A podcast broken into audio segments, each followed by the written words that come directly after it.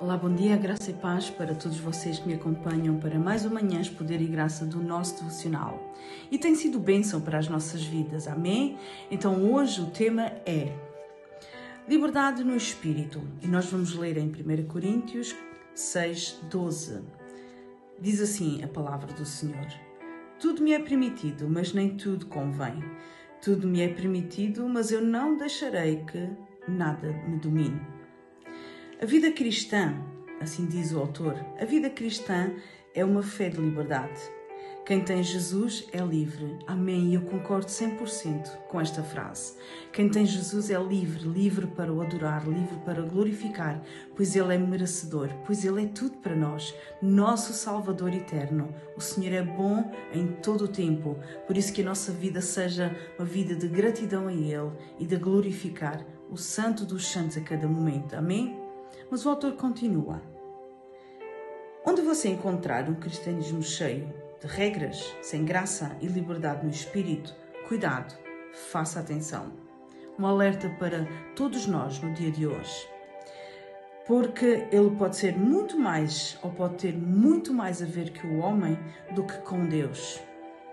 O contexto em que Paulo traz este ensino é de que alguns da igreja de Coríntios estavam envolvidos em práticas reprováveis de imoralidade e injustiça, e eles ainda tentavam se justificar por meio de um entendimento equivocado do que seria a liberdade cristã. Nota-se que o contexto social e cultural desta cidade era extremamente hedonista, com muitos festivais, banquetes nos templos e cultos pagãos, e que, vivi, que envolviam, desculpem, a prostituição nos templos. Então parece que alguns cristãos de Coríntios continuavam envolvidos nestas práticas.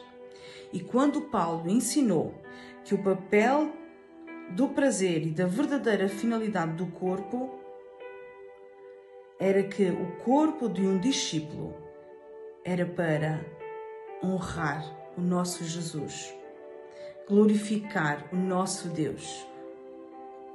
E ele tinha que ter em mente que o corpo era o templo do Espírito Santo. Meus queridos, nesta manhã, no dia de hoje, quando nós iniciamos mais uma semana, talvez de escola, de trabalho ou talvez de férias, que nós possamos ter atenção nisso sabendo que nós somos o templo do Espírito Santo. Então, que a nossa vida possa honrar o nosso Deus, o nosso Senhor Jesus Cristo. Ele que na cruz do Calvário ocupou o nosso lugar e hoje nós podemos ser livres, livres para adorar.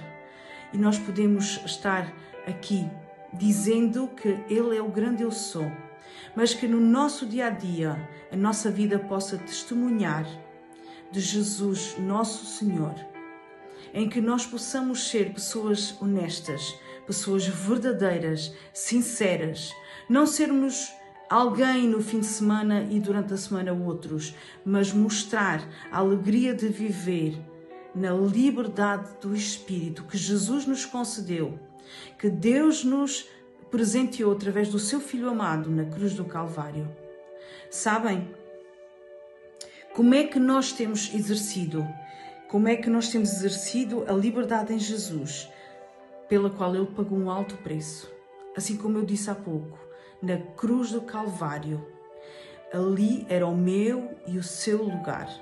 E Jesus foi sem olhar para trás e disse ao Pai: Faça-se a tua vontade e não a minha.